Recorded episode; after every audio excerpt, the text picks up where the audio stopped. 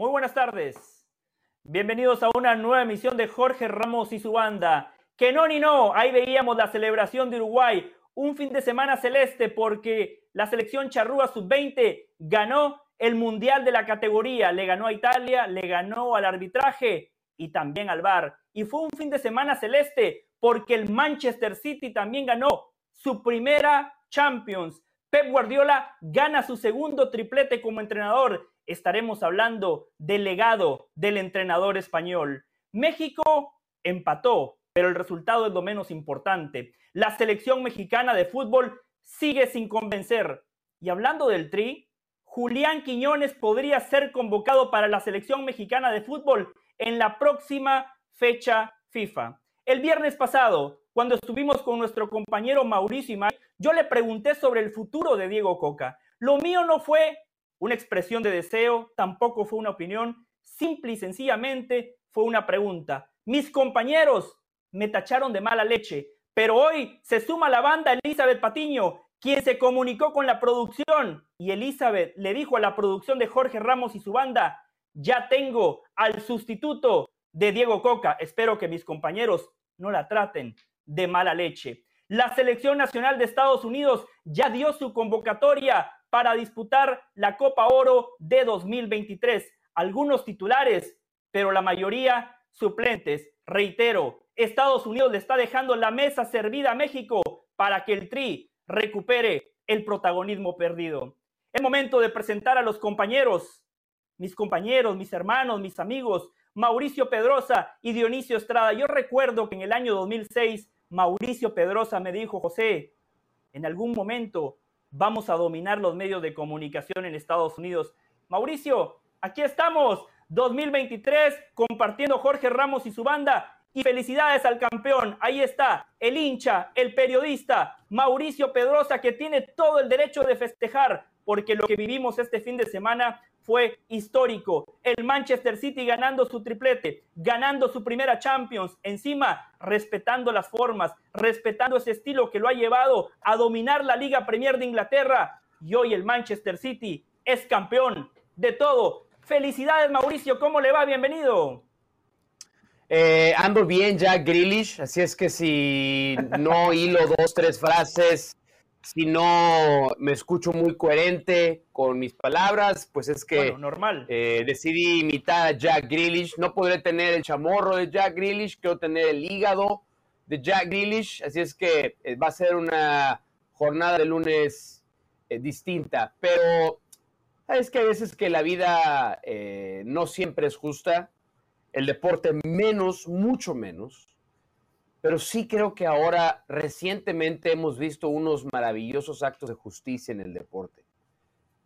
Tom Brady retirándose como, como tiene que retirarse una de las grandes leyendas, Novak Djokovic ya siendo considerado el mejor tenista de todos los tiempos, Messi ganando una Copa del Mundo y el Manchester City, que ya durante varios años era el mejor equipo del mundo, pero no lo podía coronar con una Champions.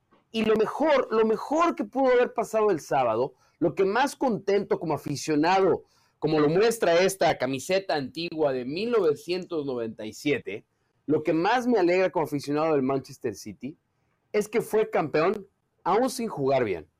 Eso fue lo mejor de todo para el Manchester City, que probablemente en el peor partido que dio de Champions, aún así los ganó. Los grandes equipos no son los que siempre ganan o los que juegan bien.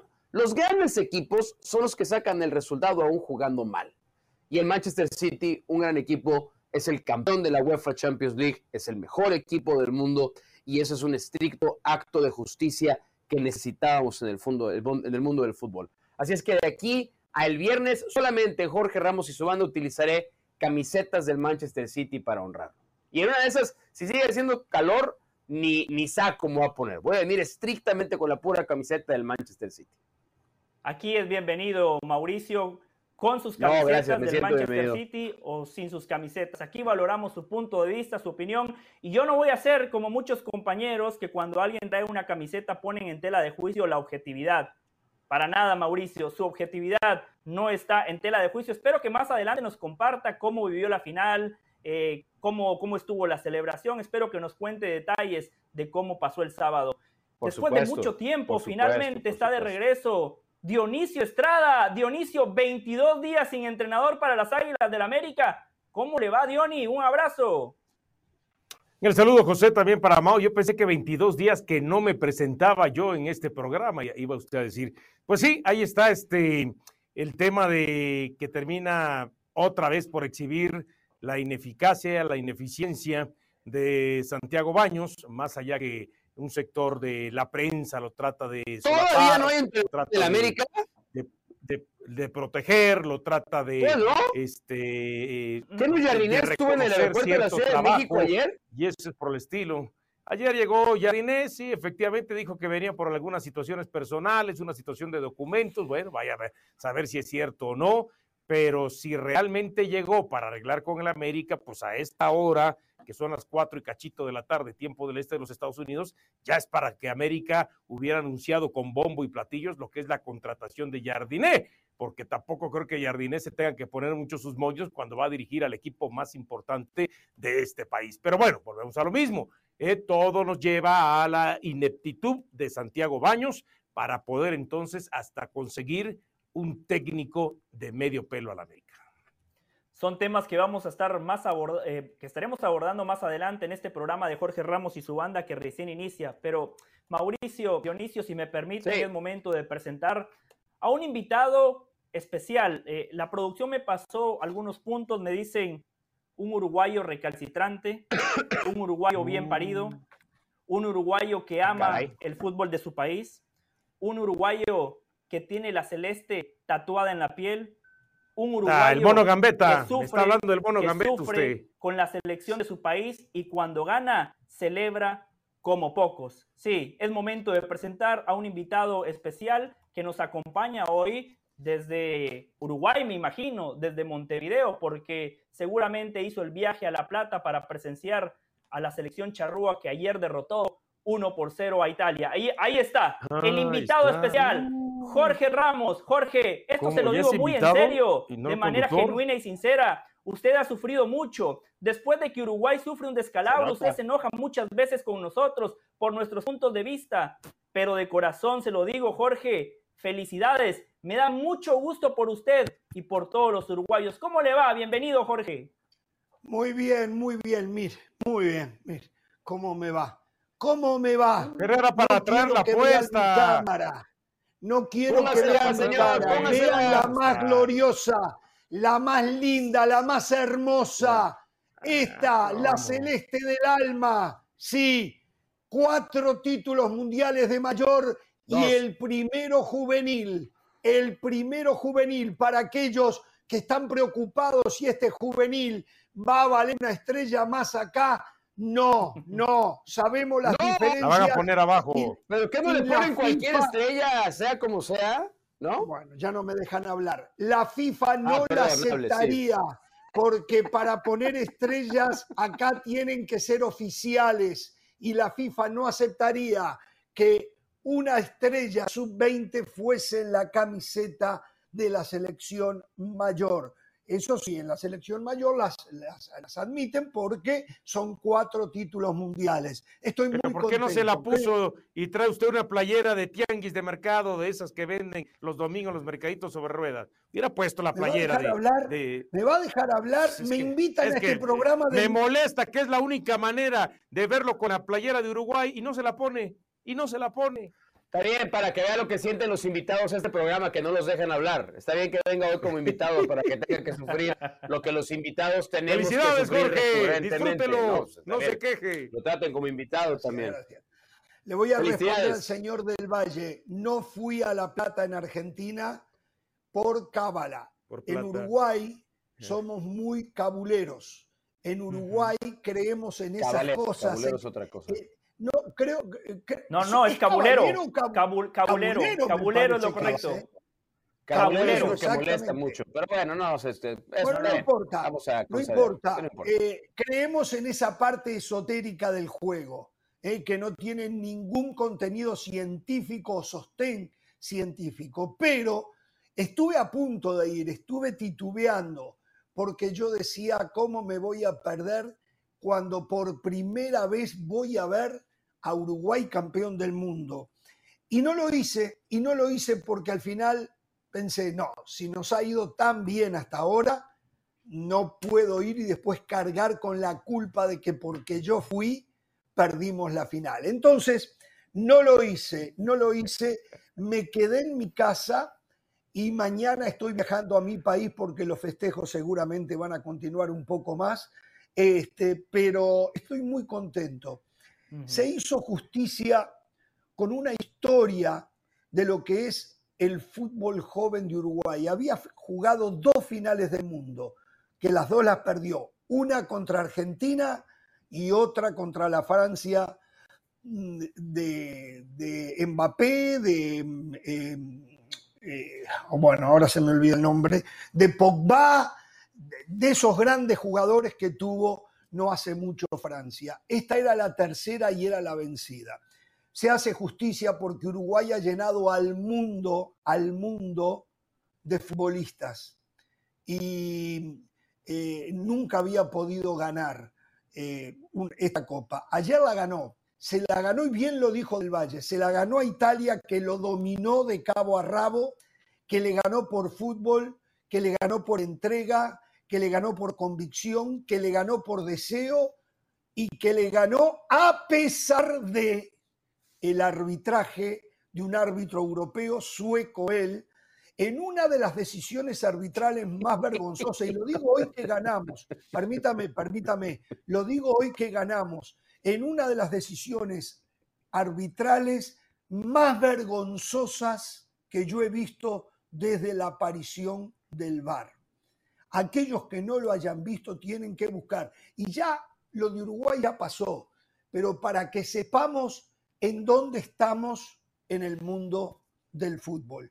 Y tras esta alegría, y yo podría venir a refregarle en la cara a todos, Uruguay campeón, no, no, no, yo soy un hombre de fútbol y quiero lo mejor para el fútbol.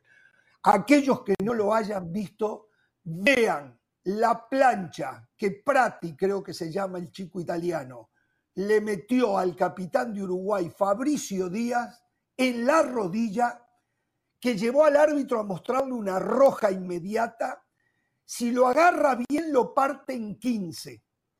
Pero el VAR llamó al árbitro y lo condicionó y cambió la roja por una amarilla. Yo esto, y no es porque sea, nunca lo había visto hasta ahora, algo así tan obvio, y no sé si ustedes lo vieron, nunca lo había visto.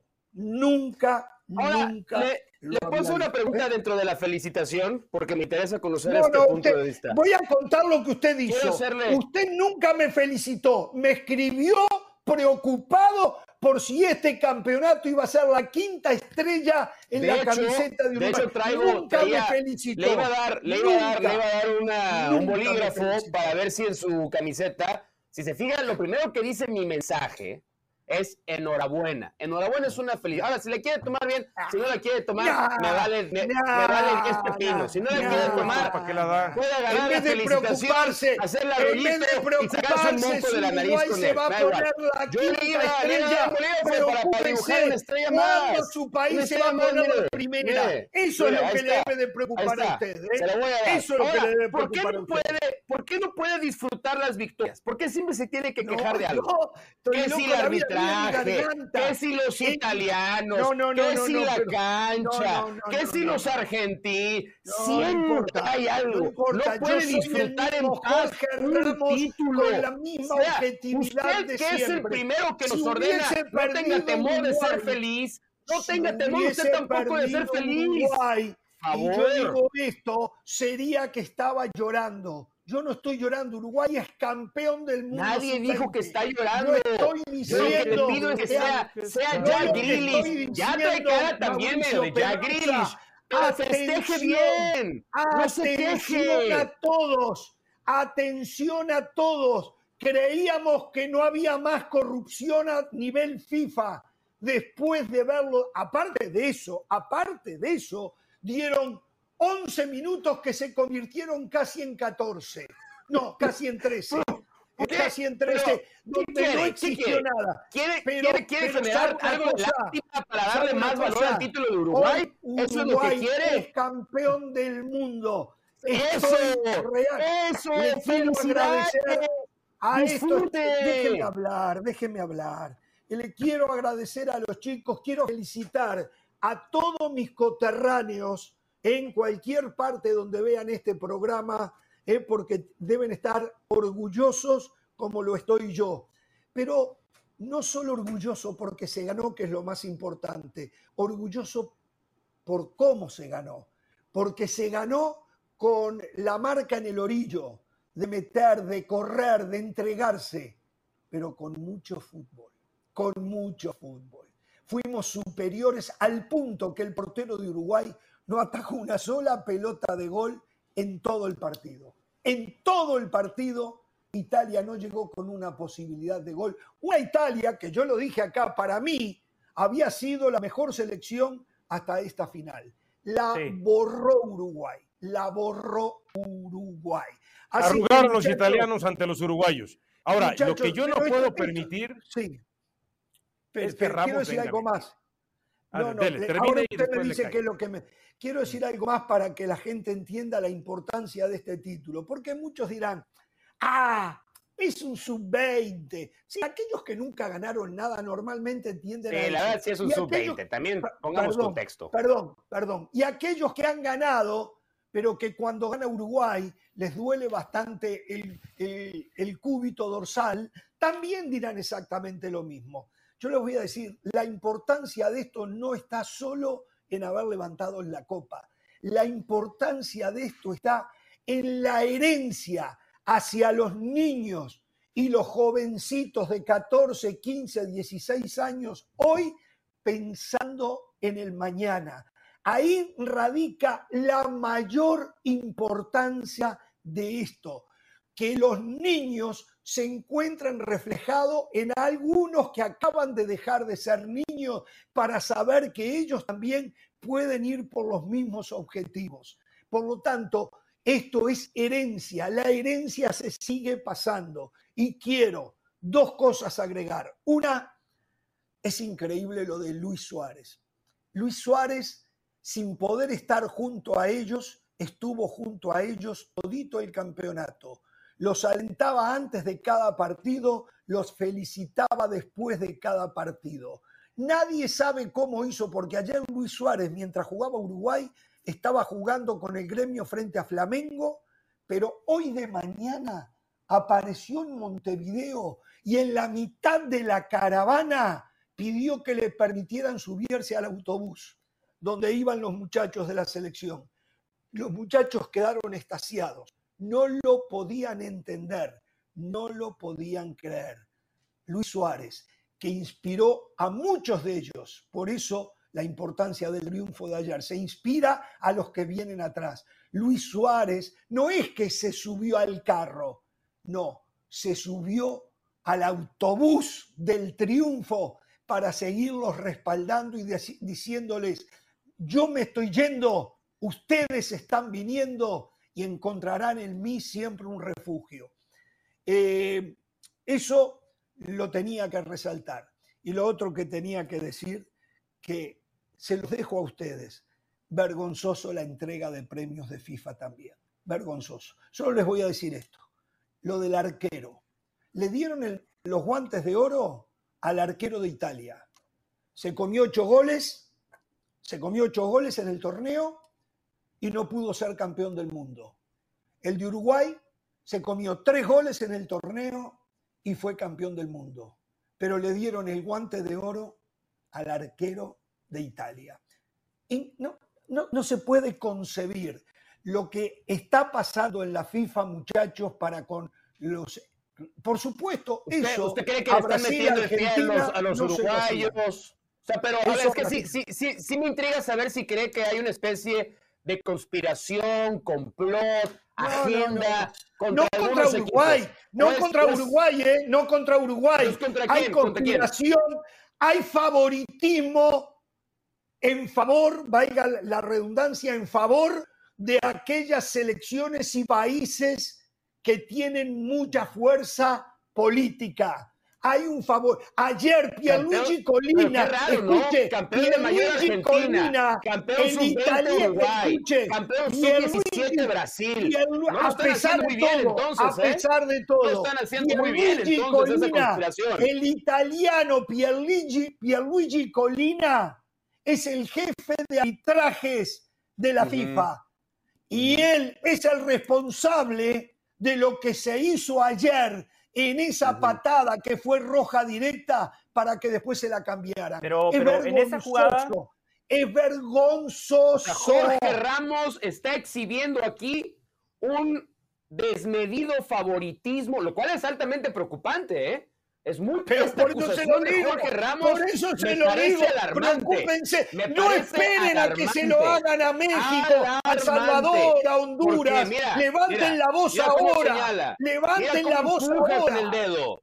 Me, me, me parece muy grave que en un día, en un día que debe ser de celebración, en un día que debe ser de alegría, en un día que debe ser de gozo, venga Jorge Ramos a tratar de exhibir responsabilidad está con Ya vienen las vacaciones para, para, para festejar. con el juego siempre estar ahí.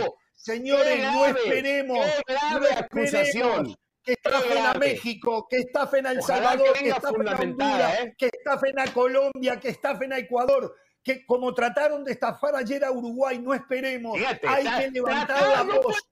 Hay no que levantar ser, la no voz. Ser. Jorge, señores, estafar Uruguay, Uruguay, ya, no mientan, no exagere. Mire sus. Uruguay, Uruguay. Eso queríamos ver, eso queríamos ver. Un Jorge Ramos contento, exultante, en modo de celebración, por cierto. no, ahorita sí, sobre el final sí, no lo vio. Sobre el final sí. Está triste Jorge Ramos. la producción quiere hacer una encuesta en redes sociales. ¿Quién trae más cara de Grealish? Jorge Ramos o Mauricio Pedrosa. Uno, dos, tres, cuatro. En inglés y en español suena igualito.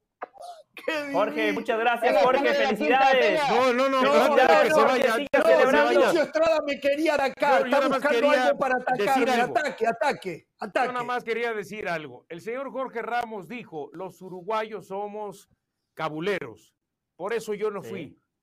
No, no mienta, señor Jorge Ramos. Usted no fue por codo, por tacaño, no, porque no quiso poner, porque no quiso poner la plata para ir al Estadio de la Plata. Déjeme terminar, porque si realmente fue importante que los uruguayos son caballeros, ayer en el Estadio de la Plata vi que estaba medio escenario lleno de uruguayos.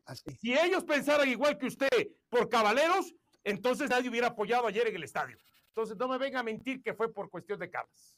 Por favor. Qué linda, ¿eh? Jorge, felicidades. Mírenla, miren. Oiga, oiga, José, qué mal lo veo. ¿Qué va a ser en el Jorge? Messi campeón del mundo. Messi campeón del mundo. Guardiola campeón de la Champions. Uruguay campeón sub-20. ¿De qué va a hablar?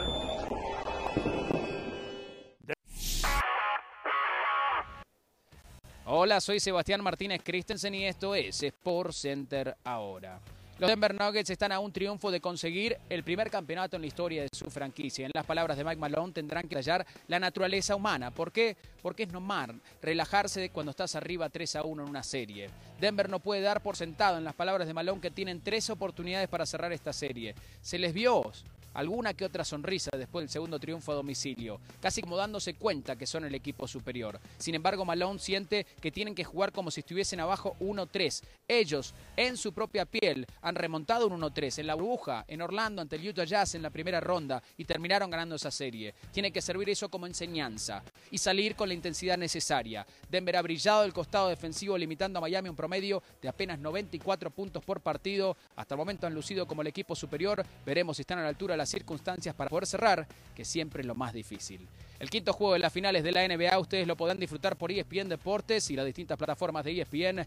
5 y media de la tarde, horario del Pacífico, 8 y media de la noche, horario del Este.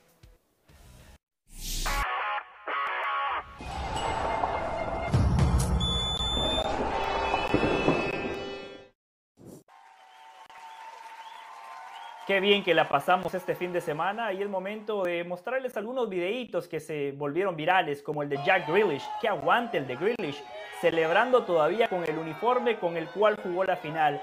El fichaje más caro en la historia del Manchester City tiene todo el derecho a festejar porque es parte de un equipo de época, parte de un equipo que ocupará un lugar importante en la historia del fútbol porque ganaron la Premier, ganaron la FA Cup y fundamentalmente ganaron la Champions, que era la única cuenta pendiente que tenía el equipo de los Citizens. Ahora entiendo por qué Mauricio decía que trae hoy cara de Jack Grealish y Jorge Ramos también me pareció que traía cara de Grealish. Continúan las celebraciones en Manchester, un equipo, reitero, de época, un equipo histórico que de la mano de Pep ganó un triplete que quedará en la historia. Es momento de presentar a una nueva integrante de la banda, Elizabeth Patiño. ¿Cómo le va a él y qué placer coincidir ahora en este espacio en Jorge Ramos y su banda. Bienvenida. ¿Cómo estás, José? Mau, Dionisio, qué gusto. Eh, los estuve escuchando, escuché un poco de la pelea, de lo bochornoso de Jorge Ramos, desesperado, queriendo exaltar ese campeonato de leche, pero bueno, yo entiendo perfectamente que cuando se gana algo después de tantos años, más de 70, pues hay que, hay que exponerlo, hay que publicarlo, hay que hacer mucho ruido, así que felicidades a la Sub-20 de Uruguay por el campeonato del mundo, aunque hable de toda la turbulencia y todas las, las situaciones oscuras de lo que hace la FIFA en contra de los equipos de este lado del continente. José, muy contenta y con muchas ganas de platicar del City, de la selección mexicana y de lo que gusten, acá andamos. En un ratito nos vamos a meter en todos esos temas. Nada más le recuerdo, Eli, en el 2011 Uruguay ganó una Copa América. Así que no, no, no pasaron esos 70 años que usted ah. comenta, pero quiero que me cuente. No, campeón del mundo, campeón del mundo, campeón del mundo. Quiero que me cuente el sustituto de Diego Coca. Ahora sí, empecemos a, a, hacer la disección de lo que fue esa victoria del Manchester City 1 a 0 sobre el Inter. Y quiero arrancar con Mauricio, porque Mauricio como hincha me imagino que lo vivió de una manera especial, una manera distinta a la cual eh, vivimos nosotros esa final. Mauricio, eh, cuéntenos un poquito cómo vivió la final y cuál es su análisis futbolístico de lo que vimos en Estambul. Bueno, le meto un ratito de seriedad a esto. Eh, la primera decisión fue sentar a Kyle Walker para que regresara Nathan Ake y eso mandaba a, a Kanji a jugar como central por derecha, lo cual a mí me pareció una buena decisión, tenía todo sentido Kyle Walker era un excelente remedio contra los extremos del Bayern, contra los extremos del Real Madrid. Más allá de que los carrileros del Inter tienen mucha ida y vuelta de eh, Di Marco y Dumfries, no era un partido para Kyle Walker. Entonces esa fue la primera decisión. La segunda era entonces en dónde iba a jugar John Stones. Y ya sabemos que parte en defensa como un segundo central, pero con la pelota se agrega como un segundo volante de contención, que en este caso ni siquiera fue esto acabó jugando con tres futbolistas por delante del volante central para, que, para competir en el medio campo, pero no importaba cuánto y en dónde pusiera fichitas Pep Guardiola, la manera en la como juega el Inter es lo que más se le indigesta al City. Yo por eso decía antes del partido, así como la serie contra el Real Madrid iba a probar la calidad del Manchester City y aprobaron con honores, el partido contra el Inter iba a probar el corazón del City, la mentalidad del City. Iba a ser un tema mucho más emocional que futbolístico, porque futbolísticamente el City es mejor. Y creo que cuando Pepe en el, medio tiempo envía el mensaje de, señores, el gol va a caer si somos pacientes, si no nos desesperamos, era el mensaje que el equipo tenía que escuchar. Y después había que sufrir. En las finales siempre se sufre, algo se sufre. Y Ederson tiene dos atajadas fundamentales para, para que el Inter no lo pudiera empatar sí siento que hay un análisis medio disperso y muy fácil que he escuchado estos días, que fue, el Inter jugó mejor, pero el City ganó el partido. El Inter no jugó mejor que el City. Lo que pasa es que el City nos tiene acostumbrados a una vara de fútbol tan alta, que a veces pasa que cuando no golea pensamos que jugó mal.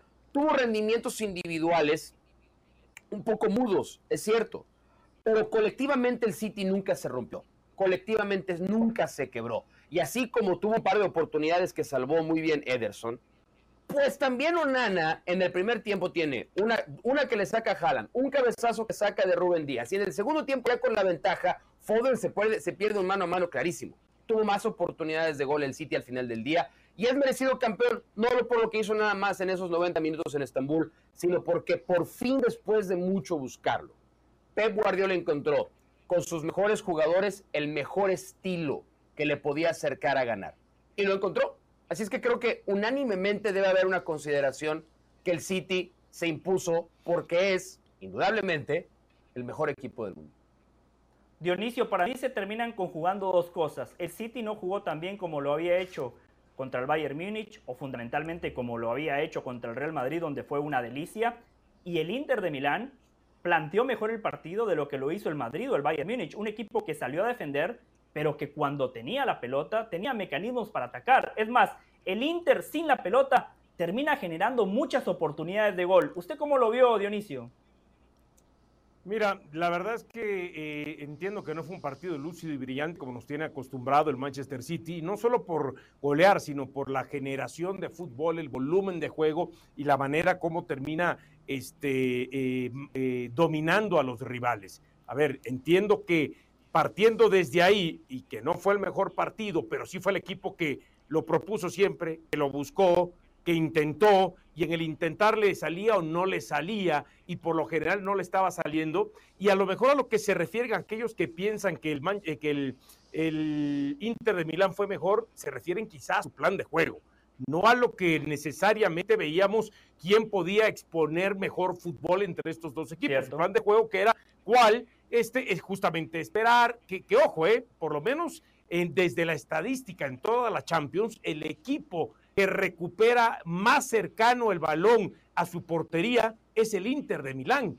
38 metros de su portería. Y el equipo que lo recupera el balón más lejano a su portería es justamente el Manchester City, 48 metros alejado de su portería. Entonces, partiendo también desde ahí, pues ya sabíamos lo que podía el Inter, cómo cerrar los espacios, cortar los circuitos, este, mm, poblar el medio campo y de pronto ese medio campo eh, hacer más sólido atrás cuando se, terminaban echando hacia atrás en los últimos eh, metros. Y desde ahí le costaba, ¿no? Y todo parecía que de dependía de una individualidad.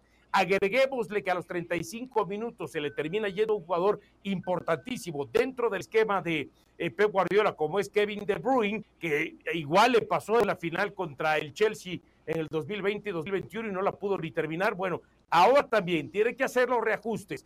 Eh, Rodri seguía siendo el hombre importante, pero eh, por eh, los, los costados le costaba a Bernardo Silva, le costaba a Grealish, Haaland estuvo bien marcado, por así decirlo, más allá de esa jugada. más allá de esa, más allá de esa jugada en el primer tiempo. Después, y el Inter, aunque no tenía la pelota, pues también tenía la situación de tener algunas jugadas claras de gol, las terminó teniendo. Entonces, al final de cuentas, gana el que mejor juega, gana el que más lo buscó y gana el que, por supuesto, eh, tiene las mejores individualidades y el mejor juego colectivo. Antes de que Mauricio y Dionisio se enfrasquen en una eh, no me iba a enfrascar, le iba a complementar lo que está diciendo, pero se puso necio como si el trabajo para por fuera. idea. A ver, Mau, complementa, complementa, por favor. Es que, a ver, eso que está diciendo Dionisio, lo único que tenía sentido era lo que hizo muy bien el Inter cuando el City tenía la pelota, era ensancharle la cancha. No hay un equipo mejor en el Especialmente con Di Marco. que al hombre libre. Cuando tú le ensanchas la cancha al rival, le dejas demasiados metros entre compañeros. El City quiere todo lo contrario. El City quiere pocos metros entre compañeros para dormir la pelota, pasearla de un lado a otro y en el momento del que te salta un rival, como saltó, como saltó uno de los centrales en la jugada del gol, ahí va y te clava. Pero ese fue el plan maestro de Inzaghi, hacer la cancha lo más ancha posible para que el City estuviera Lo he dicho para complementar el comentario de Dionisio, pero yo no suelto la palabra, es mi micrófono, no van a interrumpir. No, la voy a no es que lo puedes complementar perfectamente. pero antes de que sigan, tranquilo. Antes de que sigan. Ya, ya, ya acabé. Antes de que se enfrasquen, antes de que se enganchen.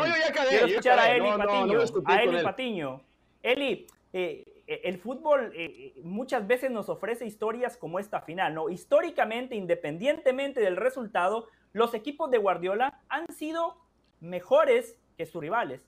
Esta final nos propuso un panorama distinto. No vimos a ese Manchester City apabullador, perdón. Ederson termina siendo una de las figuras del partido fundamentalmente por el cabezazo que le saca a Lukaku con la pierna izquierda. Una parada milagrosa, una parada que hoy por hoy es la diferencia entre ganar y perder. Pero al final de cuentas, Eli, y en esto usted y yo coincidimos, las finales hay que ganarlas. El cómo, sí, es importante, pero al final de cuentas la historia es gerosa con los ganadores y es cruel con los perdedores. La diferencia entre ganar y perder es abismal. Hoy por eso Pep Guardiola es un entrenador de época, Eli. Ahora sí lo vas a reconocer, José. Me da mucho gusto, ¿no? Para todos los detractores de Pep Guardiola.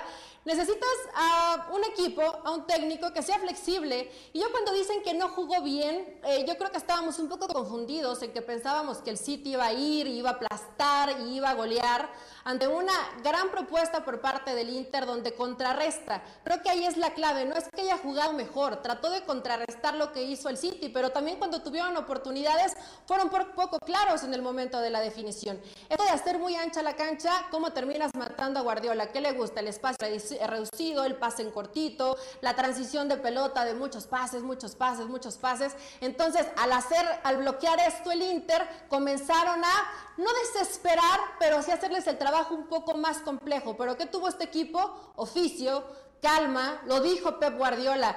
Yo al medio tiempo estaba desesperado, estaba frustrado, pero hablé con mis jugadores y les pedí calma. El gol iba a caer. Entonces realmente fue una situación muy interesante. Ve el gol, cómo Stones estaba por dentro, termina trabajando por fuera y el que se incorpora al carril interior es Bernardo Silva. Vaya, Hubo mucha riqueza táctica en este partido. Para los que les gusta, sí, los goles y, emocionarse, festejar cualquier cantidad de anotaciones, te lo entiendo, José, pero cuando analizas un partido, cuando te sientas, cuando lo estudias, te das cuenta que hubo mucha riqueza táctica en este partido.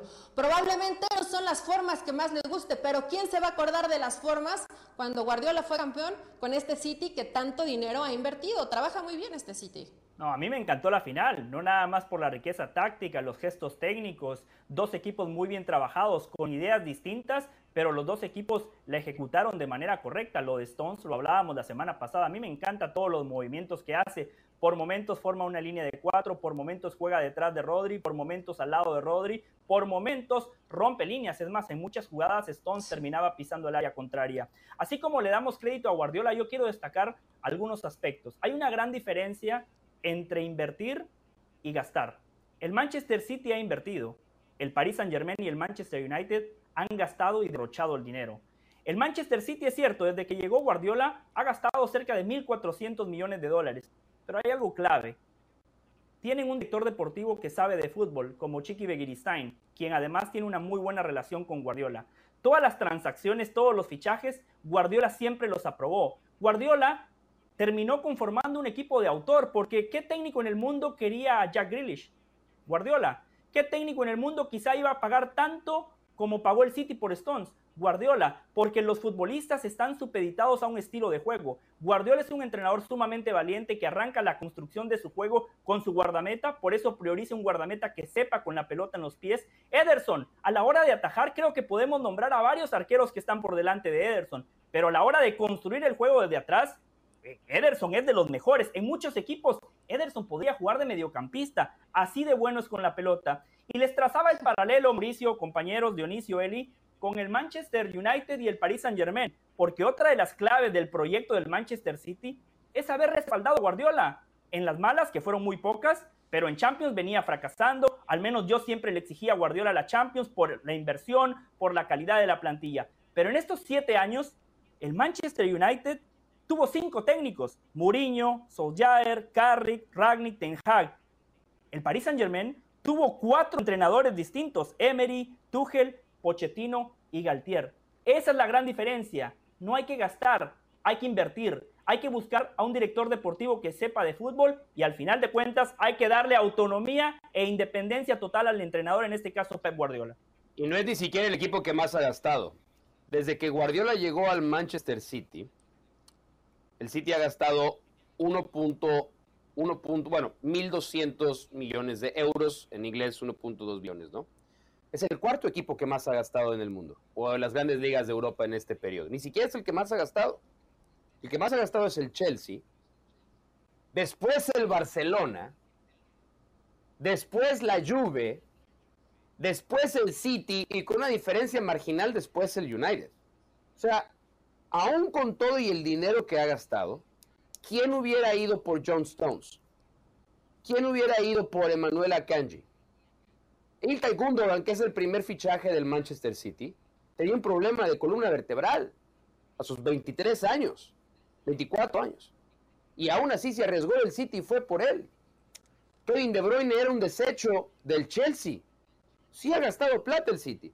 Todos han gastado plata. Lo que pasa es que el City es el que la ha, como ha dicho José, invertido, gastado mejor y escauteado mejor. Porque hay un plan, hay un proyecto que se tardó en llegar la cereza del pastel que era la Champions y que con la Champions coincidió además el triplete que nada más en Inglaterra lo había hecho el United en el 99. Porque ojo, eh, tiene mucho más mérito ganar el triplete jugando en la Liga Premier que jugando en la Bundesliga con el Bayern.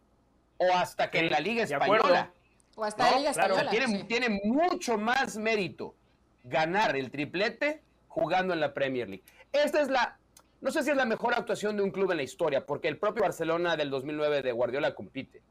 Pero el mismo, tiene, el mismo entrenador tiene los dos mejores clubes de los últimos, para no herir a los de otra época, de los últimos 50 años. Y la historia de está la escrita. época moderna. La historia está De clara- los que han ganado- escrita.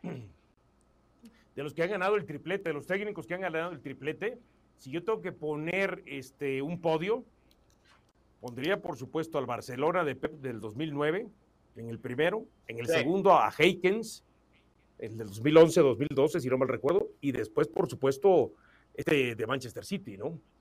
Este, así Sí, Ah, para es mí que la es gran el mejor, eh, Es que es, el mejor podio. equipo del mundo. Ahora, Ahora, la pregunta es, ahora, ¿hay quien todavía na- cuestiona si Guardiola era el mejor entrenador, aunque no hubiera ganado la Champions, en serio? O sea, ¿en verdad necesitaba demostrarle a alguien? Se lo puedes exigir porque hay una gran No. inversión, pero Guardiola es un gran entrenador y su equipo es el que mejor juega, el que mejor domina un estilo. Hoy vemos que se puede adaptar, que no simplemente es una forma, sino que hay alternativas para poder ser campeón. Vaya, creo que Guardiola no lo necesitaba porque igual pierde la final, pero al menos para mí seguía siendo el mejor técnico del mundo. ¿eh? Los que los Pasara lo que necesitaban son los detractores de Guardiola. ¿No? Esos son los que necesitaban que Guardiola ganara otra Champions para decir, bueno, ya la ganó sin Messi y no estando en el Barcelona.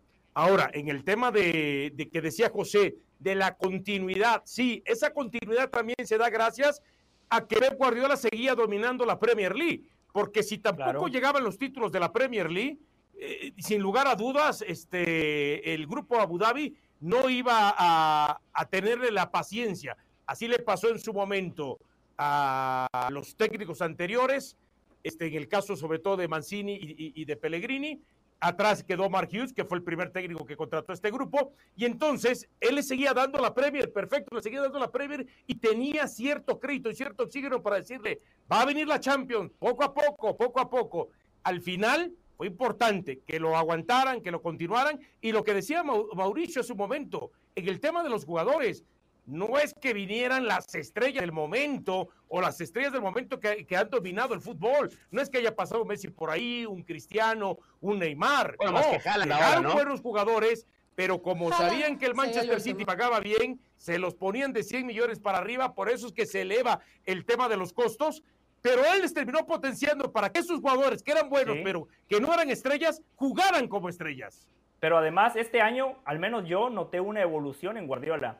Eh, contra el Bayern Múnich en los dos partidos de cuartos de final de la Champions, el equipo alemán superó al equipo inglés en cuanto a posesión de pelota. Esta no es una crítica a Pep Guardiola, todo lo contrario. Me parece que es importante agregarle matices. Con el fichaje de Haaland, por momentos proponían un juego directo, porque el noruego puede jugar de manera perfecta de espaldas a la portería, puede jugar de pivot, puede hacer la pausa para que los futbolistas de segunda línea lleguen y aprendió a defender. Muchas veces es válido pegarle de punta y para arriba, como lo hizo en los minutos finales de la FA Cup contra el Manchester United. Lo que decía Mauricio, este fin de semana no vimos a- al City apabullador, incluso jugando mal le alcanzó para ganar. Esa no es una crítica. Para mí Pero no son elogios mal. para Guardiola, porque los Pero grandes no equipos mal, tienen que ganar incluso cuando juegan mal. ¿Sí, Eli? No jugó mal el City, es que el City no jugó mal. ¿O qué No, partido vimos? Para mí el City no jugó De mal. acuerdo. De acuerdo. Lo contrarrestó No bien el Inter y por- no, no tuvo la gran posesión que le gusta a Guardiola, pero eso no es jugar mal. También el rival No, cuenta, el rival te puso una, tuvo. eh, una forma de trabajo. Sí, pero no, la- pero no la que habitualmente acostumbra, no ese pasecito tan en corto, no, no muy larga posesión de balón, tuvo que ser mucho más rápido y en eso se perdieron algunos balones importantes. Vaya, le cambiaron la jugada, pero decir que el City jugó mal porque no goleó, me parece ilógico. El City jugó bien. No, pero no sí, pasa tuvo goleada, no pasa por el rendimientos volumen de juego. individuales que no ahí. fue capaz de tenerlo como sí lo ha muy tenido en otros partidos. Crédito ahí al Inter, ¿no? Sí. Eh, es que, es que guarden estas opiniones, hacemos la pausa breve, ¿les parece? Hacemos una pausa breve, Mau, porque tenemos que hablar de Guardiola, ¿eh? Mauricio, disfrútelo, porque Guardiola al frente del City, dos años más y chao, ¿eh? Lo debatimos al volver aquí en Jorge Ramos y su banda. Ahí viene Company, tranquilo. Futuro llegó. Estamos aquí junto a Mauricio Pedrosa, Dionisio Estrada, Elizabeth Patiño y José del Valle. México empató a dos goles con Camerún, otro partido molero. En un momento quiero escuchar qué conclusiones sacaron mis compañeros. El gol de Silva, eh, perdón, de Reyes, un golazo, ¿no? Por cómo un defensa central tiene la capacidad para tener ese perfil orientado, para rematar de media vuelta y encima pegándole con la parte interna del pie derecho un pase a la red. Me gustó lo de Romo distribuyendo la pelota. Defensivamente sí me parece que dejaba algunos huecos. Me preocupa el nivel de Jorge Sánchez en el uno contra uno, constantemente lo desbordaban. Ingresó Ken Álvarez, termina marcando un gol, pero bueno, es uno de los futbolistas que no estará ni en Nations League ni en Copa Oro. Eli, quiero ir con usted porque le cuento, Eli, el viernes pasado estábamos aquí en Jorge Ramos y su banda compartiendo con Mauricio y May, con Jorge, con Hernán y con Mauricio yo le preguntaba a Mauricio Imay, eh, ¿qué pasa si Diego Coca pierde este partido del jueves contra Estados Unidos? ¿Qué va a pasar con el técnico argentino? No era una expresión de deseo, ni siquiera emití un punto de vista, no opiné al respecto, nada más pregunté. Mis compañeros me tacharon de mala leche. Me dice la producción que usted tiene al sustituto de Diego Coca. ¿Es así, Eli? Mira, José, la verdad que la situación con Coca ya sabemos que es complicada y no creo, bueno, igual hicieras un poco mala leche, pero esta no sería la situación por la que quieres realmente eh, que Coca salga de dirigir a, al ¿no?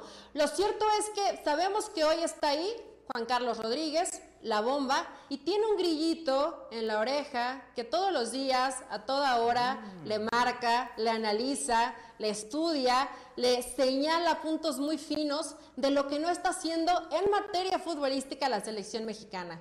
Me refiero al presidente de Grupo Pachuca, bueno, Sí, todavía sigue ahí. Ya dejó, a su hermano Armando Martínez, pero Jesús Martínez Patiño sigue al frente de todo el grupo y él es el que constantemente está ahí, como Pepito Grillo, diciéndole, es Guillermo Almada el entrenador. Pero José, no, no son las intenciones de Jesús Martínez precisamente que Guillermo Almada sea el que pueda reivindicar todo lo que está saliendo mal con la selección mexicana. El que poder él quiere volver a ganar terreno dentro del fútbol mexicano. Él quiere quitarle un poco de lo que ha tenido en los últimos, eh, en los últimos tiempos Alejandro Aragorri, convirtiéndose en un hombre de confianza de Emilio Azcárraga. Entonces, ¿cómo es lo más fácil para llegar a volver a tener el poder? Metiendo ahí a Guillermo Almada. Entonces es el grillito. Y Juan Carlos Rodríguez sabe cómo irlo llevando, pero lo está escuchando, ¿eh? Lo está escuchando y si Diego Coca no porque pierda este partido de Nations League. Si no gana la Copa Oro, se va. Y el candidato número uno sigue siendo Guillermo Almada. Ese era mi candidato antes de que designaran a Diego Coca, Guillermo Almada, por propuesta, por fútbol, por capacidad para potenciar al joven mexicano. Mauricio, la semana pasada usted emitió un punto de vista eh, interesante. Usted decía que México ganaba más jugando partidos interescuadras que estos amistosos, primero contra Guatemala, ahora con Camerún. Justamente ese es el proyecto de Estados Unidos. Están concentrados, no jugaron partidos amistosos, solo interescuadras. ¿Qué conclusiones pudo sacar Mauricio de este empate de México contra Camerún, una selección que también tenía poco trabajo? Bueno, el contexto es que ese partido fue varias horas después de que terminó el partido del Manchester City. Entonces, con ese contexto muy bien, con ese contexto muy bien aclarado, eh, confirmé lo que hemos venido presumiendo ya desde hace, bueno, desde que Diego Coca tomó al equipo, que él sí tiene una idea de a qué quiere que juegue la selección. Y esa idea, de hecho, a mí no me parece que sea la incorrecta. A mí, de hecho, la idea me parece la correcta, desde la forma y la intención de juego, está bien. Pero que hoy México está atravesando por una muy dolorosa transición de, de futbolistas, de materia prima. A ver, ¿Roberto de la Rosa es un futbolista de selección? No, todos sabemos que no lo es. Todos sabemos que Roberto de la Rosa no es un futbolista de selección. Bueno, mucho más no hay. A partir de ahí, pero es que ese es el problema. Yo en el partido que jugó la selección mexicana contra Estados Unidos, un amistoso en Phoenix, eh, ese día hablé con alguien importante de federación. estaba viendo el partido, de hecho, con alguien importante de Federación, estamos sentados en palcos contiguos. Y esa persona, yo jamás se me va a olvidar el, que él fue el que me hizo ese comentario. Roberto de la Rosa, si se acuerdan, juega ese partido porque se lesiona Henry Martín y no hace el viaje, ¿no? Y dice, la bronca es esta, ¿no? La bronca es que para ese tipo de partidos, pues tenemos que jugar con estos cuates que no son de selección. Y si no son de selección, pues el equipo se va a ver mal. Decían, si vamos a ir a rendimiento individual, Jorge Sánchez, yo he dicho mil veces lo que pienso de Jorge Sánchez. Y ahora que estuve en Ámsterdam, confirmé lo que la gente también en Ámsterdam piensa de Jorge Sánchez, que es exactamente lo mismo que pienso, que pienso yo. Es un jugador, es un jugador más.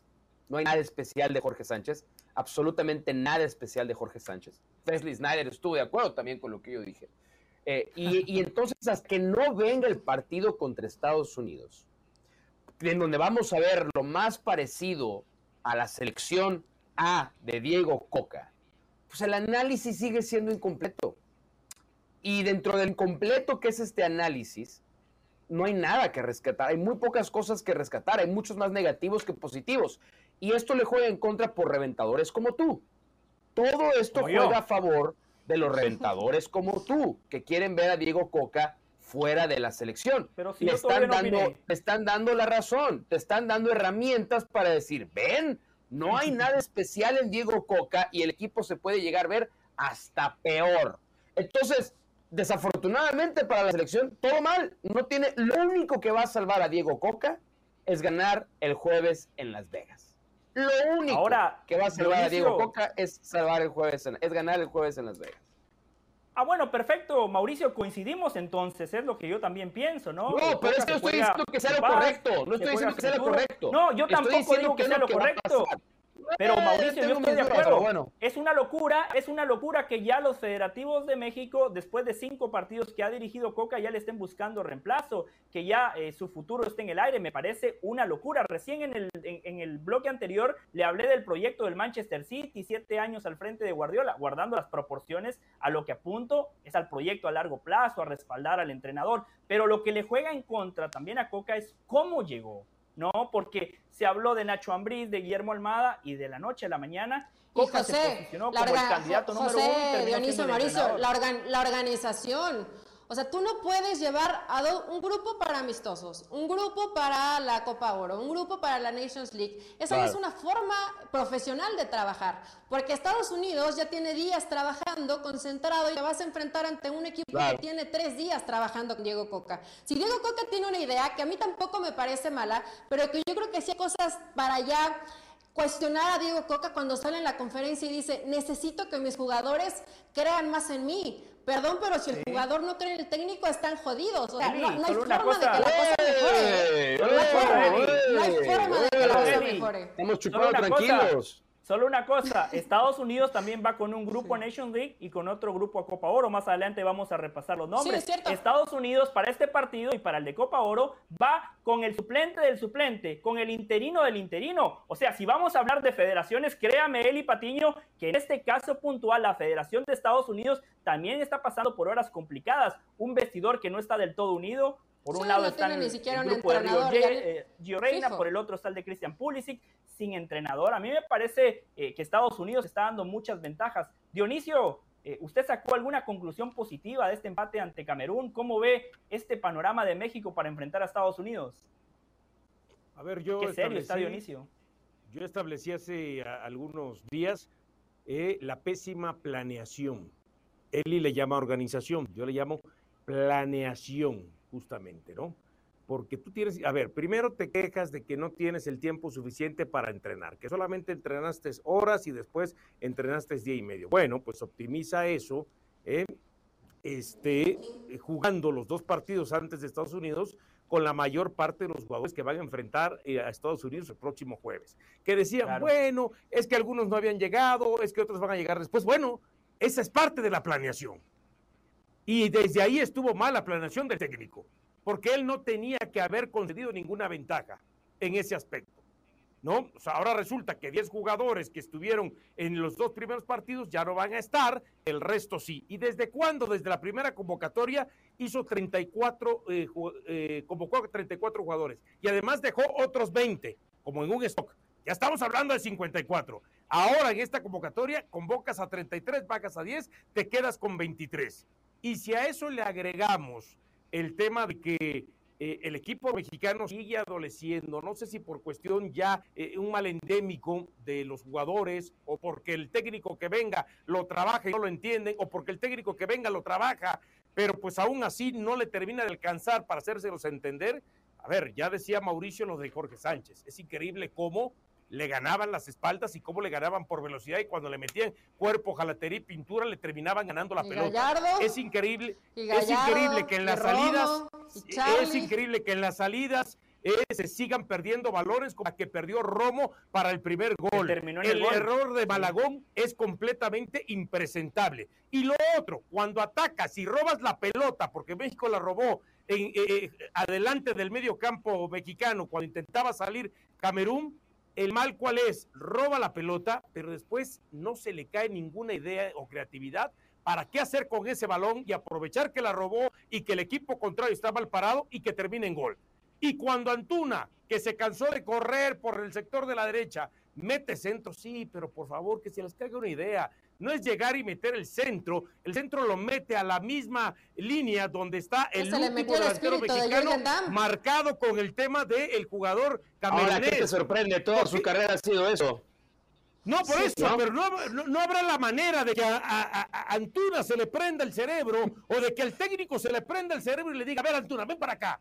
¿Eh? No puedes mandar el centro a la misma línea tarde, defensa de ellos y del último delantero de ellos. Manda Ese jugador ya es así. Para que los volantes Ese jugador ya es así, no lo vas a cambiar. sin marca, te metan el gol. Entonces, si Antuna no me sirves para eso, no te vuelvo a convocar. Así de fácil. Pero ya que no se lo va a quitar. técnico se lo haya dicho. Ahora, regresando al tema que dice José que Estados Unidos da ventajas, coincido. Estados Unidos me da la impresión que lo estamos en este momento sobrevalorando. No es el mismo Estados Unidos que ganó ni la Nations League ni la Copa Oro. Hoy sus jugadores no son titulares o tienen pocos minutos en relación y ya no le agreguemos el, tema del técnico. Creo que también a Estados Unidos se le está sobrevalorando. De, de, algunas cosas positivas que yo resaltaría de México, lo de Romo coincido con ustedes. Sin la pelota me parece que dejaba muchos espacios pero a la hora de distribuir el juego, yo lo vi tocando la pelota con mucha propiedad. Hay un cambio de frente de 45 metros, le pone la pelota al pie a Kevin Álvarez, perdón, a Jorge Sánchez, pero la recepción de Sánchez no fue la correcta. Henry Martín, cuando ingresó, me parece que es un delantero sumamente interesante. No lo estoy descubriendo, pero lo que me refiero es que es un delantero asociativo. La asistencia para el segundo gol es todo de Henry Martín. Y físicamente lo vi mejor. En la liguilla, Mauricio, a Henry Martín no lo vi del todo bien. Y hay un jugador que me sigue gustando, Luis Chávez. Qué mediocampista, ¿eh? Es el mejor Súper completo, con la pelota, sin la pelota, disparo de media y larga distancia, lo tiene todo. Y no fue su mejor partido. ¿Sabes cuál es el problema con todo esto que, se acaba de explicar? Que rescatamos uno o dos momentos de uno o dos jugadores. Claro. Pero que es, es, lo que hemos visto, ¿no? O sea, yo quiero ver el partido que va a plantear Diego Coca contra Estados Unidos pues ahí vamos a ver a los mejores o los que estén en el mejor momento y con mucha más consistencia al momento de jugar. El problema, el grave problema para mí de la selección mexicana es que pudo haber aprovechado estos días antes del jueves para realmente poner a punto el equipo que va a jugar con Estados Unidos. Y en Mazatlán y en San Diego, a mí me parece que Diego Coca no sé si por temor a que no le leyeran las cartas y que no sepa Estados Unidos a qué va a jugar, no sé por qué, o para no quemar las piernas, porque pues México no va a hacer tantos cambios de rostro como si iba a ser Estados Unidos, como si iba a ser Estados Unidos para la Copa Oro, pero me parece que México ha desperdiciado días muy valiosos porque si individualmente no tienes a nadie que te vaya a sacar adelante, sales adelante colectivamente. Y ahorita yo no veo que México pueda salir adelante colectivamente con lo que ha hecho Diego Coca. No se ve. No se ve. No, no hay forma. Es un partido de Es difícil. Si quiere, si quiere jugar a la, en la línea de cinco, digamos, de pronto el jugador debe entender quién es el que rompe, ¿Quién es el que va de libero? ¿Quién ayuda cuando terminan saliendo los volantes, la gente que trabaja en medio campo? ¿Dónde ubicarse los carrileros? Porque no puede ser que todo el tiempo te estén ganando la espalda. ¿En dónde están? Eh, y esto, ojo que esto sí es trabajo de Diego Coca. Pero cuando no tuviste tiempo, Mauricio, Diego Coca dijo, con tres días me es suficiente para encarar a Estados Unidos. Quiero ver, ¿eh? Quiero verlo, quiero verlo. Es muy, es, muy poco y, realmente si tiene una idea clara, porque puede tener una idea clara Diego Coca, pero si no tienes tiempo para trabajar en lo colectivo y a nivel individual, difícilmente se rescata algún jugador, ¿de qué forma le compites? Y no es porque poner muy arriba a Estados Unidos. Hoy el problema no es contra quién te enfrentes, es lo que estás dejando de hacer tú. Y es el. Muy bien, Elizabeth. Este qué bueno que vino, qué bueno que vino. Por fin alguien que me puede devolver una pared. Dionisio menosprecia a Estados Unidos. Dionisio, despierte, por favor. Dionisio, despierte. Vamos a hacer la pausa en breve. Atención, novedades con Kylian Mbappé. ¿eh? Vamos a abordar ese tema porque es noticia a nivel mundial.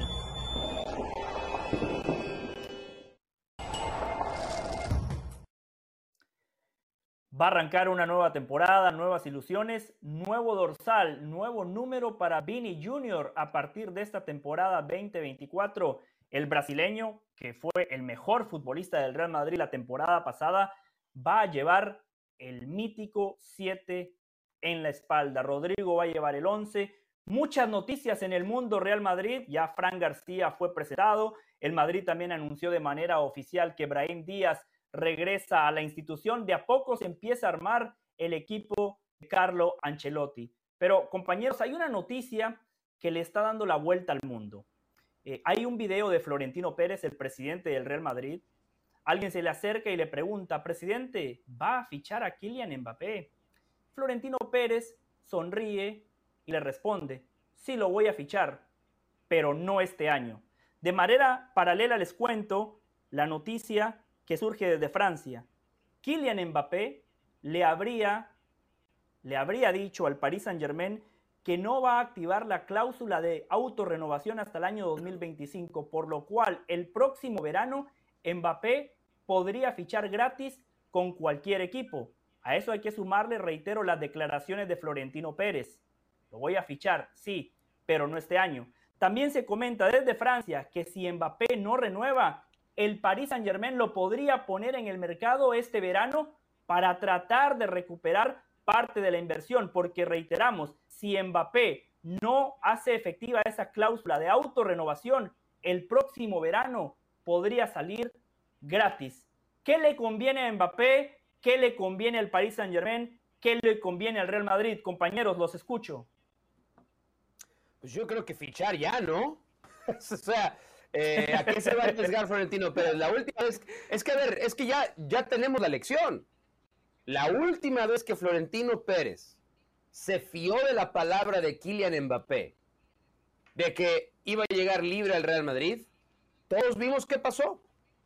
¿Puede otra vez Florentino confiar en la palabra de Mbappé? Ahora, esa es la primera. Y la segunda es, ¿va a querer el Paris Saint-Germain dejar irse libre al mejor asset que van a tener en su historia? Pues yo creo que tampoco.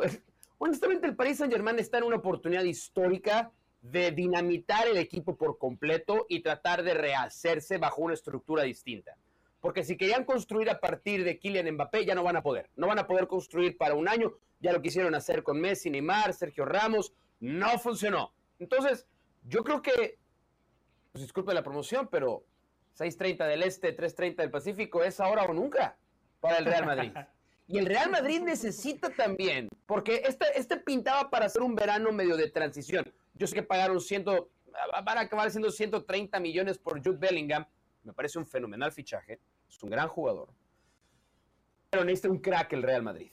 Un crack ahora un crack que le compita a Haaland, un crack que le compita a Lewandowski en el Barcelona, un crack que compita con otros futbolistas en el mundo. Y el único crack disponible es Kylian Mbappé.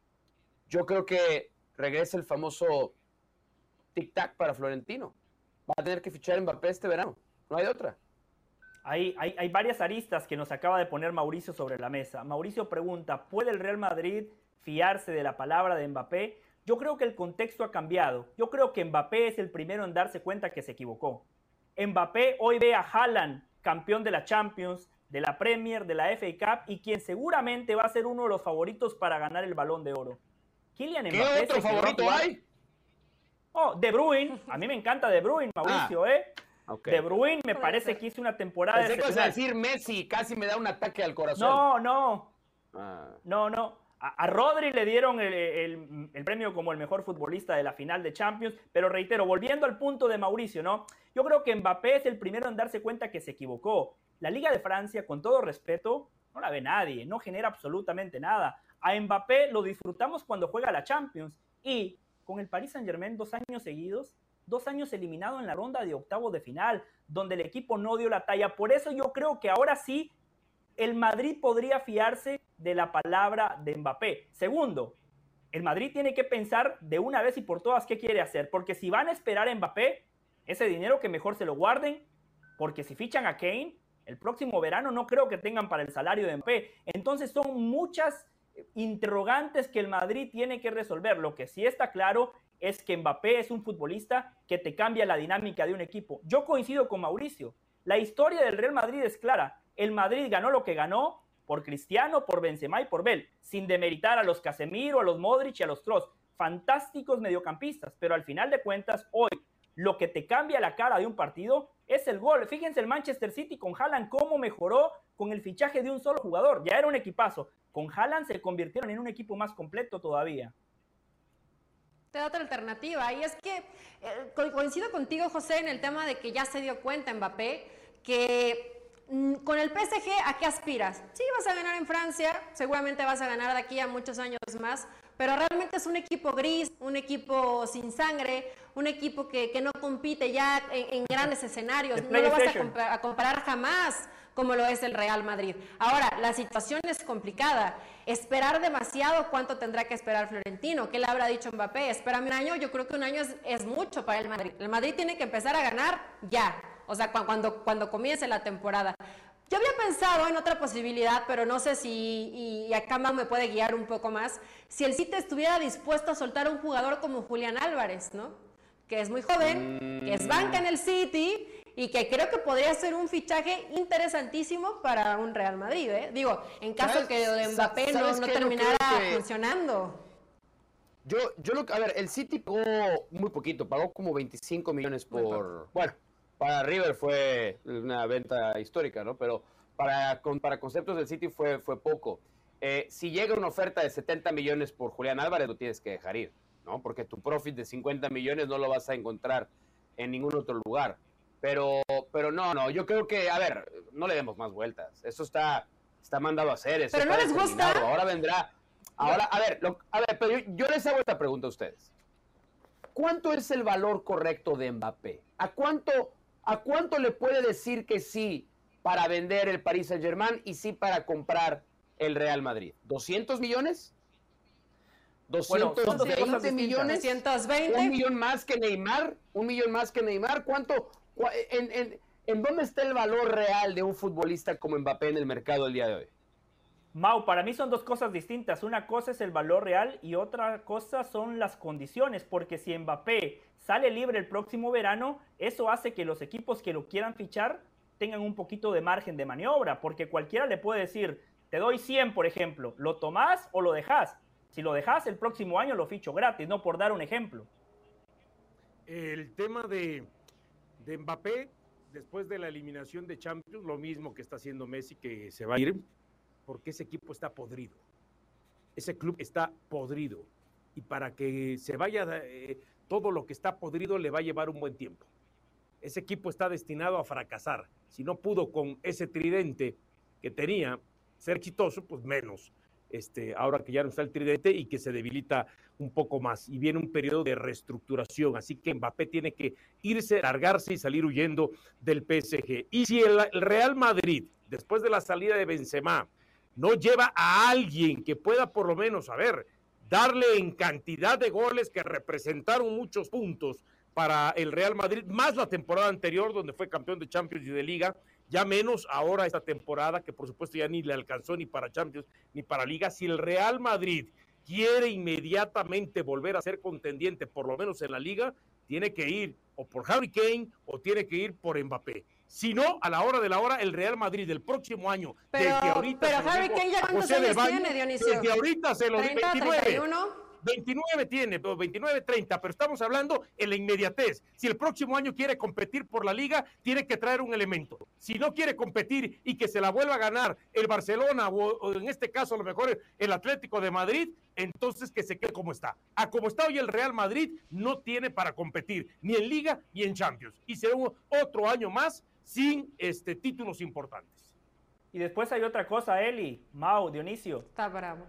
Mbappé juega en la misma posición que Vinicius. Es cierto, Mbappé puede jugar de nueve, lo ha hecho, pero no es la posición donde mejor potencia sus virtudes. Además, no quiere. ha, dicho pública, ha dicho públicamente que no quiere jugar ahí.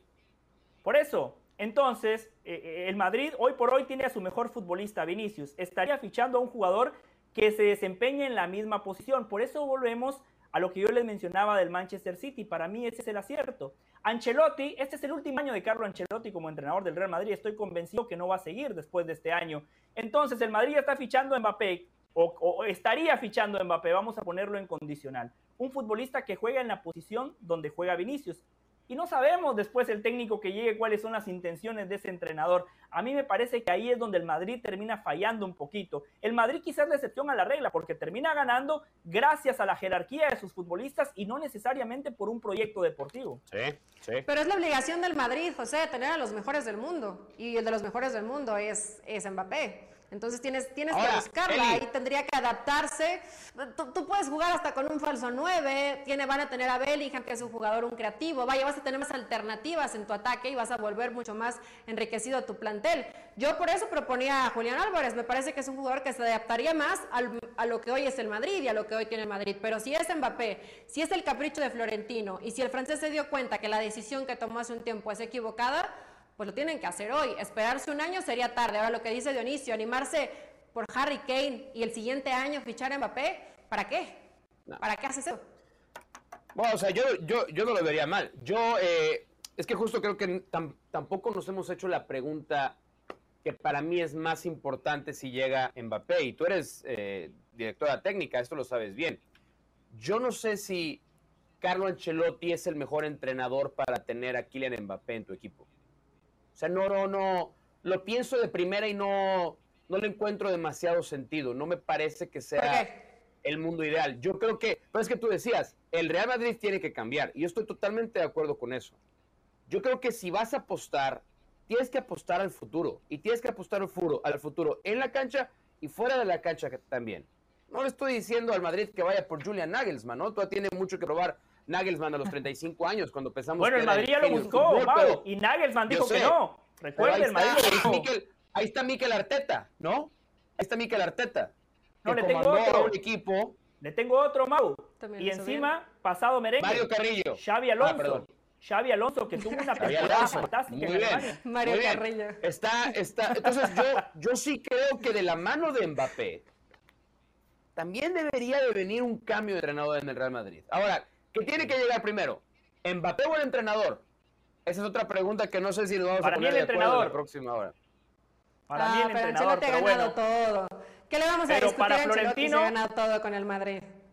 Pero para Florentino, primero Mbappé y después él va a ver a quién pone entrenador. Así es como opera bueno, Florentino. Lo que pasa y ojo, es que ¿qué técnico le va a decir que no Mbappé también, José? ¿Qué técnico le va a decir que no Mbappé? Ahí no importa, ante la llegada de Mbappé, aunque llegue antes que el técnico, el técnico que llegue, como se llame, va a querer Mbappé.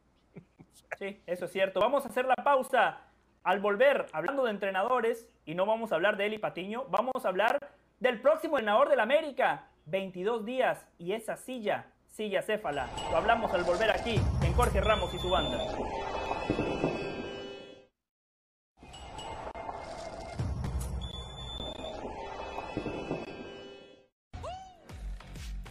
Seguimos en Jorge Ramos y su banda.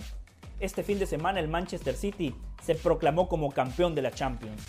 Después de más de una década intentándolo, Guardiola finalmente volvió a levantar el trofeo más importante de Europa.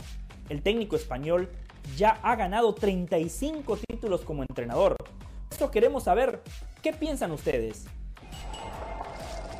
En redes sociales le preguntamos a la gente, ¿es Pep el mejor técnico en la historia del fútbol? Carlos Félix dice, sin duda alguna, Diego Sánchez comenta, no sé, pero es el único que tiene dos tripletes. A eso habría que agregar que Guardiola ganó dos tripletes con dos equipos distintos, un dato no menor. César Mérida escribe, le hace falta el trofeo del Mundial para hacerlo.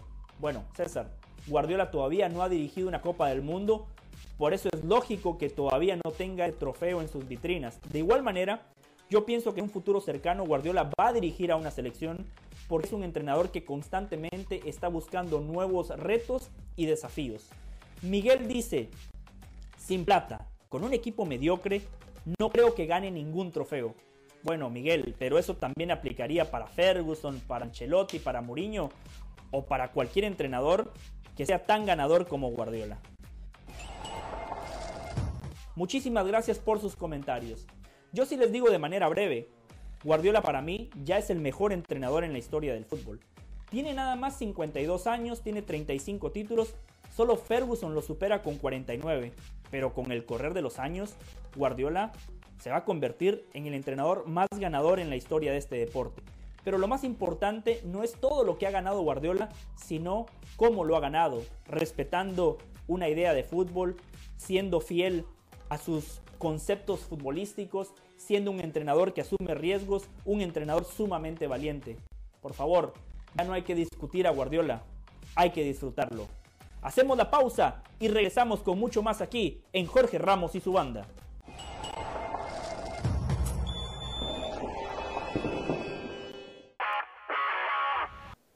Hola, soy Sebastián Martínez Christensen y esto es Sport Center ahora. Desde la ciudad de Denver, donde se vive una tensa calma. A un triunfo están los Nuggets de conseguir el primer campeonato en la historia de su franquicia. Una franquicia que aquí en esta ciudad ha corrido siempre atrás. Una ciudad que ha creído en los Denver Broncos, incluso en el Colorado Avalanche y tal vez hasta en los Colorado Rockies antes que en esta franquicia.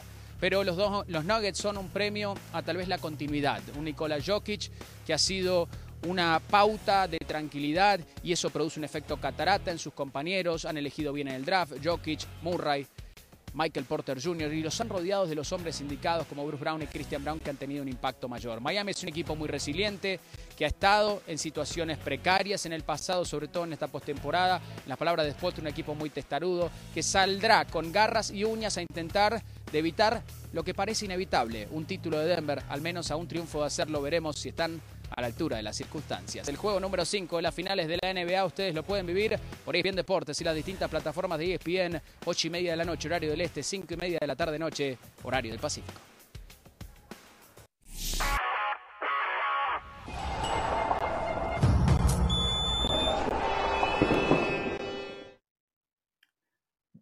Después de esa dolorosa eliminación ante Chivas, el Tan Ortiz renunció. Y ya tenemos 22 días con el América sin entrenador. Buscaron a Aguirre, Alonso, Gallardo, le preguntaron al Atlético San Luis por Jardiné, pero el América no tiene técnico. León Lecanda, ¿por qué los técnicos no quieren dirigir al América?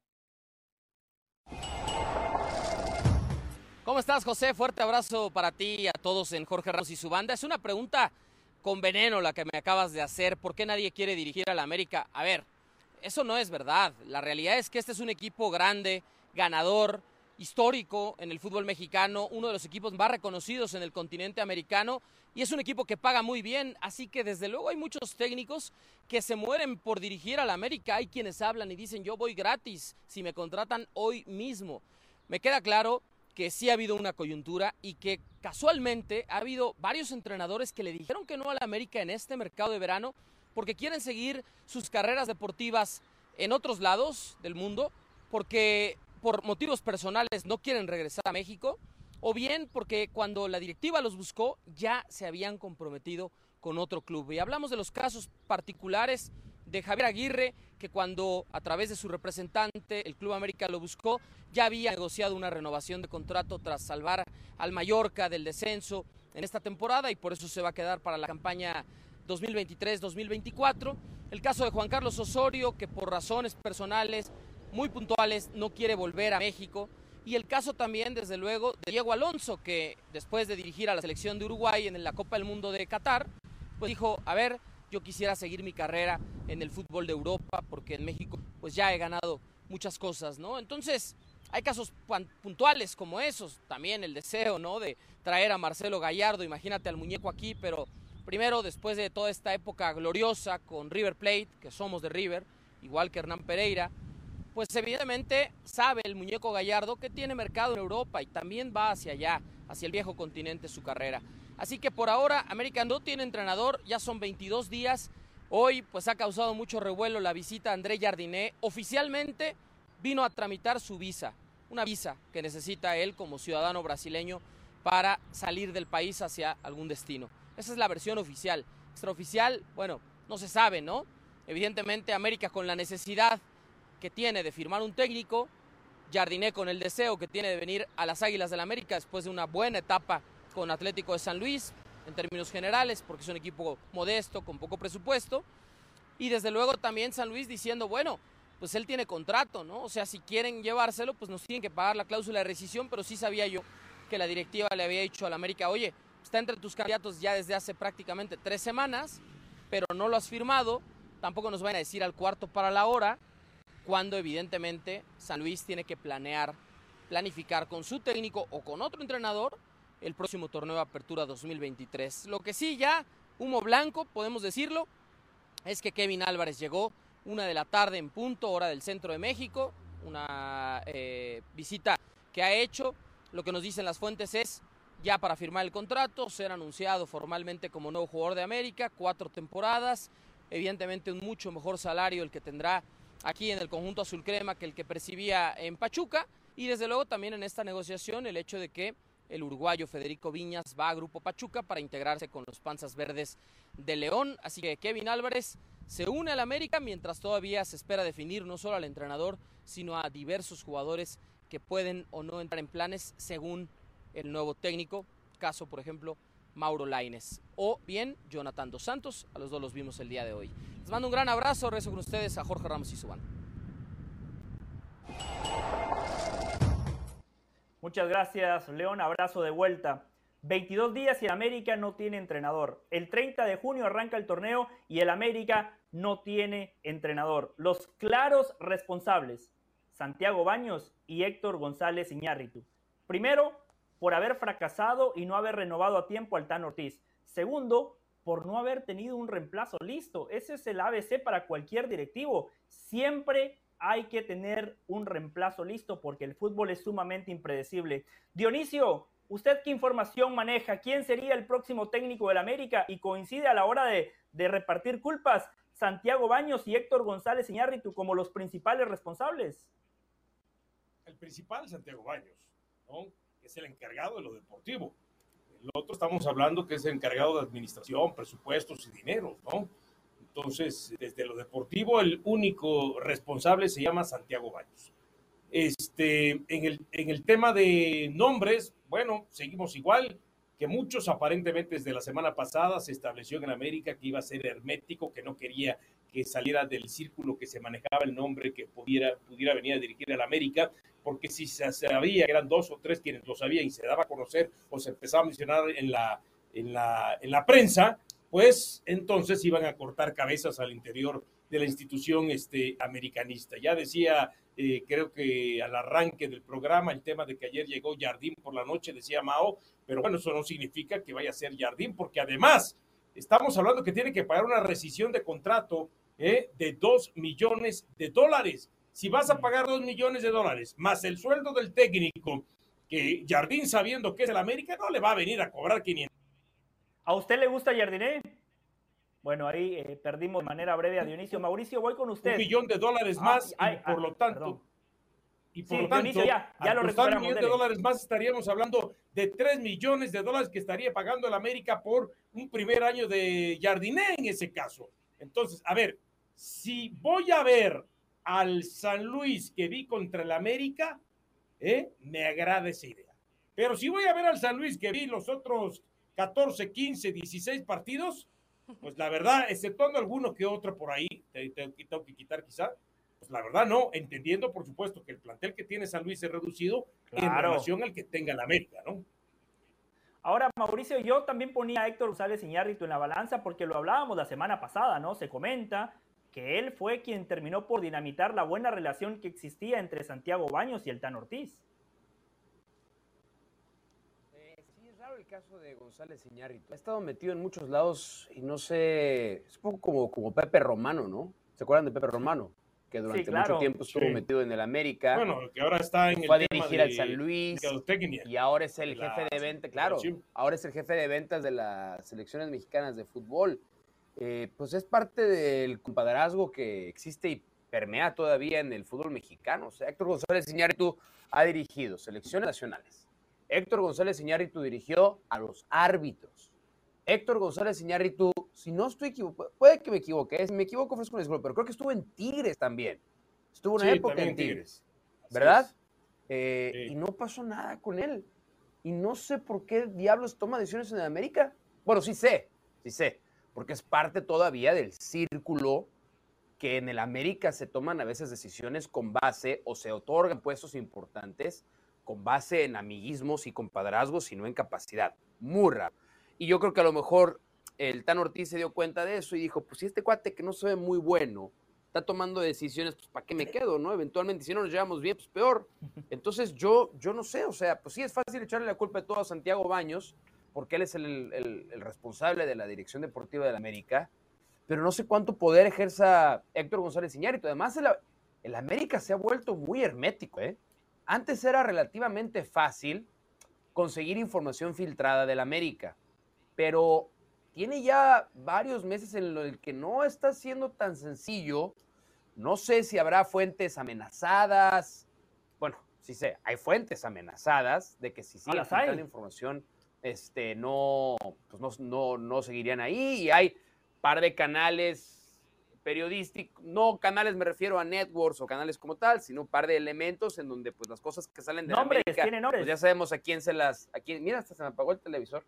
Ya sabemos Ese fue a quién Grealish. Este, Ese fue Grealish, sigue con la celebración. Ya sabemos a quién se las van a decir, entonces, no, no sé, desafortunadamente sí creo que en este punto no tengo una respuesta de por qué la América no tiene entrenador. No lo sé, no lo sé. Y es altamente preocupante. ¿Y sabes qué es lo más preocupante todavía? Que no sé qué quiere el América, porque hemos escuchado de todo. O sea, Jardiné es lo mismo que Diego Alonso. No necesariamente. No. Javier Aguirre era lo mismo, Robert Moreno de España era lo.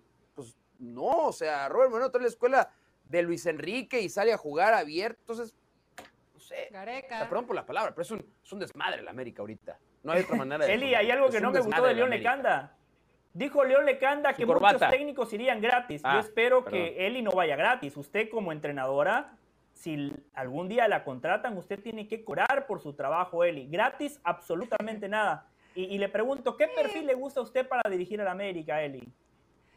Mira, yo cuando escuché el nombre de Gareca me pareció una muy buena posibilidad. Ya sabemos toda la bronca que trae, la renuncia. Él me pareció un técnico interesante por la propuesta y por lo que busca América en su forma de juego, ¿no? Que me imagino, acá eh, nuestro americanista Dionisio no me dejará mentir, se pegaría un poco más a lo que la afición busca, al equipo que tienes. Pero el decir que no interesa o que hay yo, ya, ya hay entrenadores que le dicen a la América no, sí hay cierta responsabilidad por parte de estos mencionados, tanto Baños como, como Iñárritu, porque creo que los perciben desde afuera como gente que no pesa, que no tiene poder, que no se puede dialogar, no, no tienen esa jerarquía ni esa personalidad, ni lo ven como el personaje importante dentro de la América, lamentablemente para ellos, ¿no? Pero ha sido ese, ese fantasma de cuando no contratan mal, no tienen ese peso específico para poder hacer una negociación interesante. Yo creo, es más, estoy segura, al técnico que le ofrezcas el América, tendría que ser muy tonto para decirte que no. América sigue siendo un equipo seduce, uno de los más importantes del fútbol mexicano, paga bien, tienes buen equipo. Sí, sí, sí. Yo le agregaría también, ¿no? Eh, el contexto de los que les han dicho que no.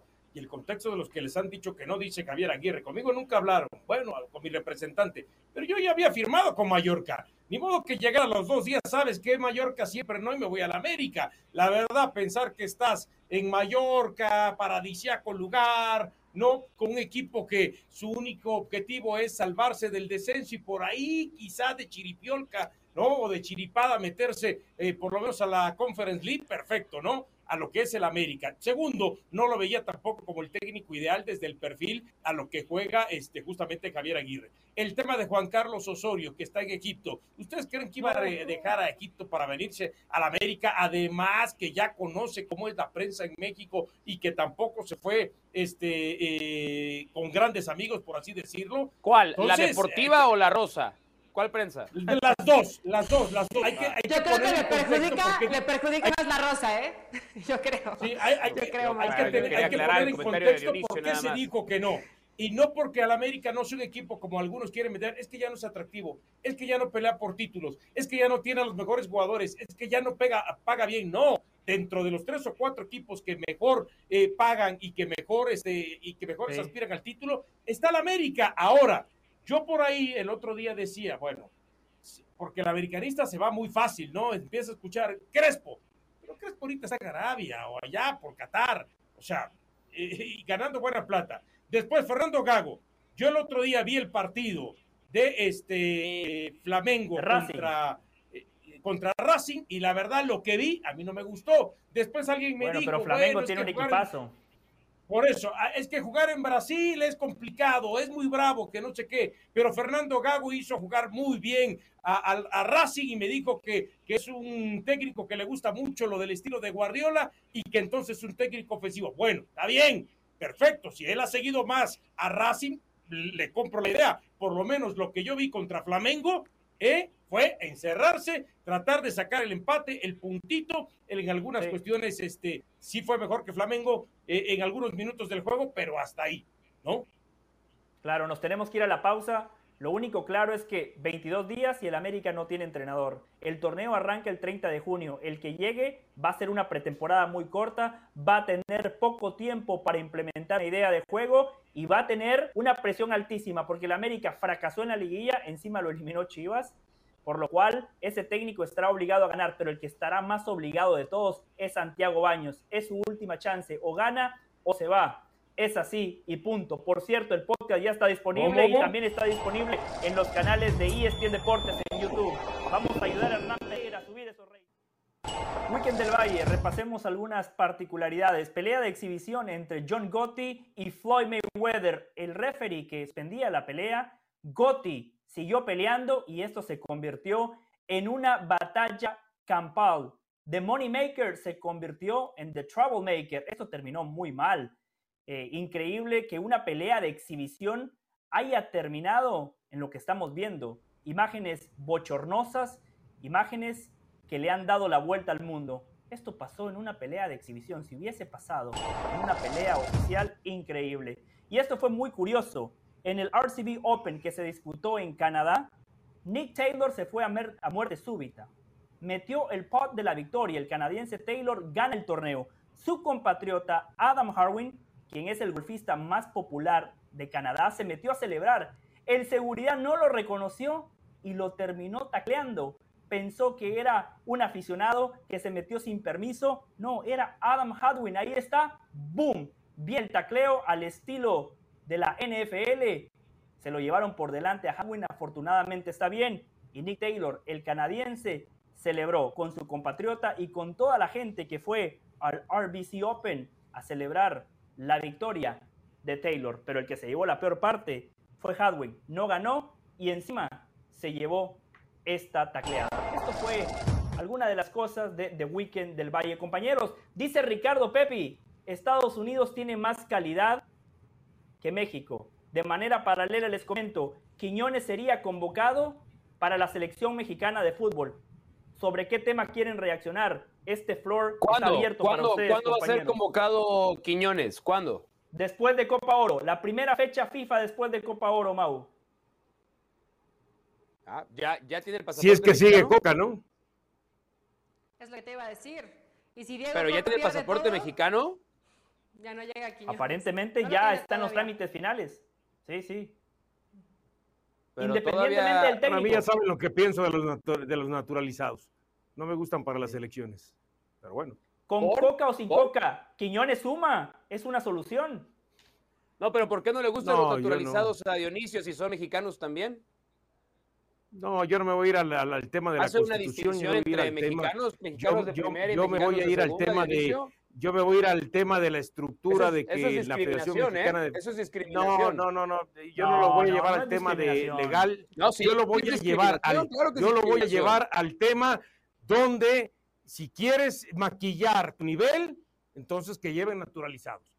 Yo es no maquillar tu nivel. ¿Qué es lo que tú trabajas? ¿Qué es lo que tú te Francia- desarrollas? Francia maquilla ¿Para su nivel. alcanza- para lo alcanzar Francia cuánto- maquilla no, su no nivel. confundamos, Francia, no confundamos dobles, natura- Francia dobles nacionalidades con naturalizados. Francia no maquilla confundamos doble nacional es una doble nacionalidad, es lo mismo. doble Acá, acá nacionalidades tienen con dos, acá naturalizados. tienen dos Acá es muy nacionalidades distinto- también. Es muy distinto naturalizarse. No, pero Es- allá, son doble, doble nacionalidad por de nacimiento, doble de nacionalidad porque su papá es o su mamá es este, cierta, la llegada de Quiñones confundamos. buena, ¿eh? Es No una confundamos ahí. Con este tema, con este tema vamos a regresar mañana, eh. Mauricio, No, Dionisio, Eli, muchas gracias.